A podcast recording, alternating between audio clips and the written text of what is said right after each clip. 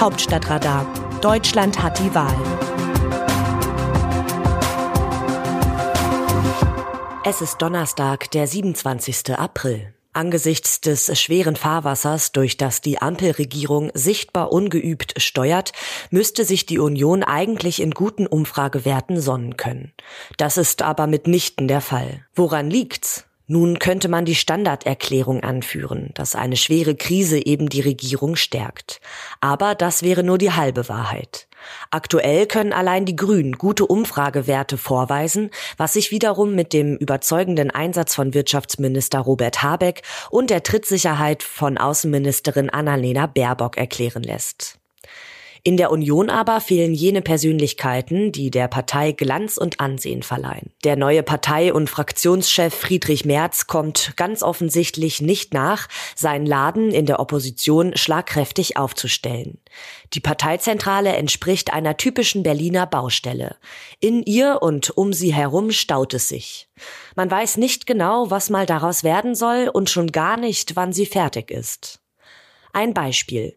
Zunächst zog mit großen Erwartungen die aus der Eierlikör-Dynastie stammende Politikerin Andrea Verporten als Büroleiterin des CDU-Chefs ein. Nach neun Wochen verließ sie das Adenauerhaus wieder fluchtartig. Nun wurde die stellvertretende Generalsekretärin Christina Stump vorgestellt.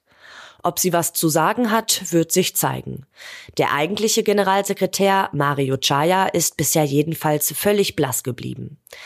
Die Fraktion wirkt derweil unsortiert und verunsichert. Ein paar wenige fallen positiv auf, wie der für Außenpolitik zuständige Fraktionsvize Johann Wadepool oder auch der erste Parlamentsgeschäftsführer Thorsten Frei, der sich präsent und mit einem bunten Strauß an Themen sendungsbewusst zeigt. Ansonsten kennen Sie Steffen Bilger oder Patricia Lips? Das sind auch zwei von 13 stellvertretenden Fraktionsvorsitzenden.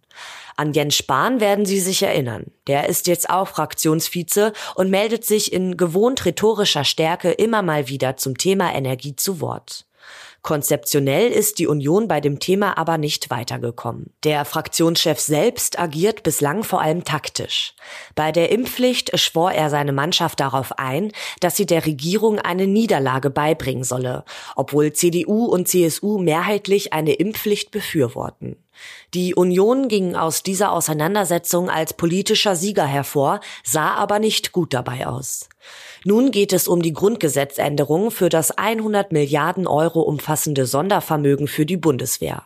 Ein Vorhaben, das die Union bei der Ankündigung von Bundeskanzler Olaf Scholz stehend beklatschte. Die Ampel soll aber nur so viele Stimmen erhalten, wie sie über ihre eigenen Abgeordneten hinaus zur Auffüllung der Zweidrittelmehrheit benötigt. Das zumindest kündigte Merz an. Da ist wieder mehr Taktik als Überzeugung am Werk. Die Wählerinnen und Wähler haben für ein solches Vorgehen sehr feine Antennen und missbilligen es, insbesondere in Kriegszeiten. Beim Thema Waffenlieferung ist es der Union gelungen, die Ampelregierung, vor allem die SPD, vor sich herzutreiben. Und bevor die Union versuchen konnte, Grüne und FDP mit einem Antrag für das Liefern schwerer Waffen für sich einzunehmen, lenken die Sozialdemokraten ein. Nun wäre es Job der Opposition aufzuzeigen, dass die angekündigten Lieferungen keine sofortigen Hilfen für die Ukraine bedeuten. Was der Union fehlt, ist inhaltliche Schlagkraft. Ein Friedrich Merz hat das immer beklagt, als Merkel noch Kanzlerin war.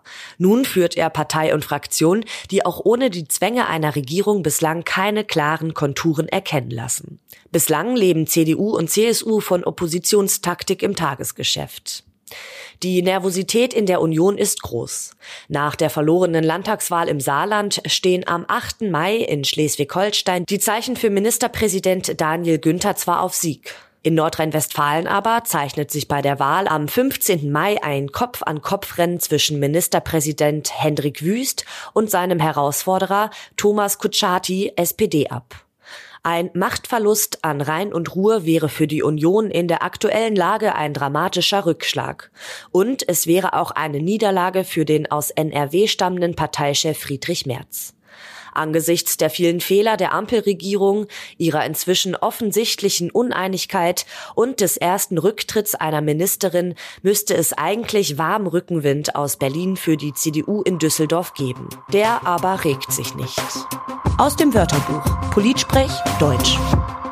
Der Krieg gegen die Ukraine und seine wirtschaftlichen Auswirkungen erinnern uns daran, dass wir verwundbar sind. Was Kanzler Olaf Scholz oft vermissen lässt, Erklärung, Emotion und Empathie, hat sein Vize, Wirtschaftsminister Robert Habeck, im Überfluss zu bieten.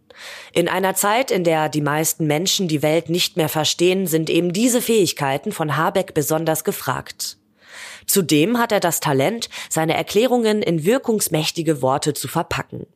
Aus der Botschaft, dass die Volkswirtschaft abschmiert und die Prognose für das Wirtschaftswachstum deutlich gesenkt werden muss, macht Habeck einen Satz, der auf verwundbar endet. Er beschönigt nichts, verpackt bittere Realitäten aber so, dass er die Ursachen dafür rhetorisch von sich wegleitet, die Verantwortung für die Konsequenzen meisterlich diffundieren lässt und dabei auch noch überzeugend wirkt. Wie sehen die Demoskopen die Stimmung im Land? Meinungsforscher Manfred Güllner hat in dieser Woche ein paar Erkenntnisse für die Poesiealben der Medien parat. Die Bürgerinnen und Bürger befürworten nach der aktuellen Forsa-Umfrage mehrheitlich die bisherige, eher besonnene und mit der NATO abgestimmte Vorgehensweise von Olaf Scholz, heißt es im Forsa-Wochenbericht. Wie so oft stimme die veröffentlichte Meinung und die der politischen Kaste in Berlin nicht mit der Meinung der Bürgerinnen und Bürger überein. In Zahlen 65 Prozent finden das Verhalten des Kanzlers im Ukraine-Krieg richtig. Nur ein gutes Viertel von 26 Prozent wünscht sich ein härteres Vorgehen. So befürchten auch 56 Prozent, dass immer mehr Waffenlieferungen an die Ukraine zu einer Ausweitung des Krieges führen könnten. Das Autorenteam dieses Newsletters meldet sich am Samstag wieder. Dann berichtet meine Kollegin Christina Dunz.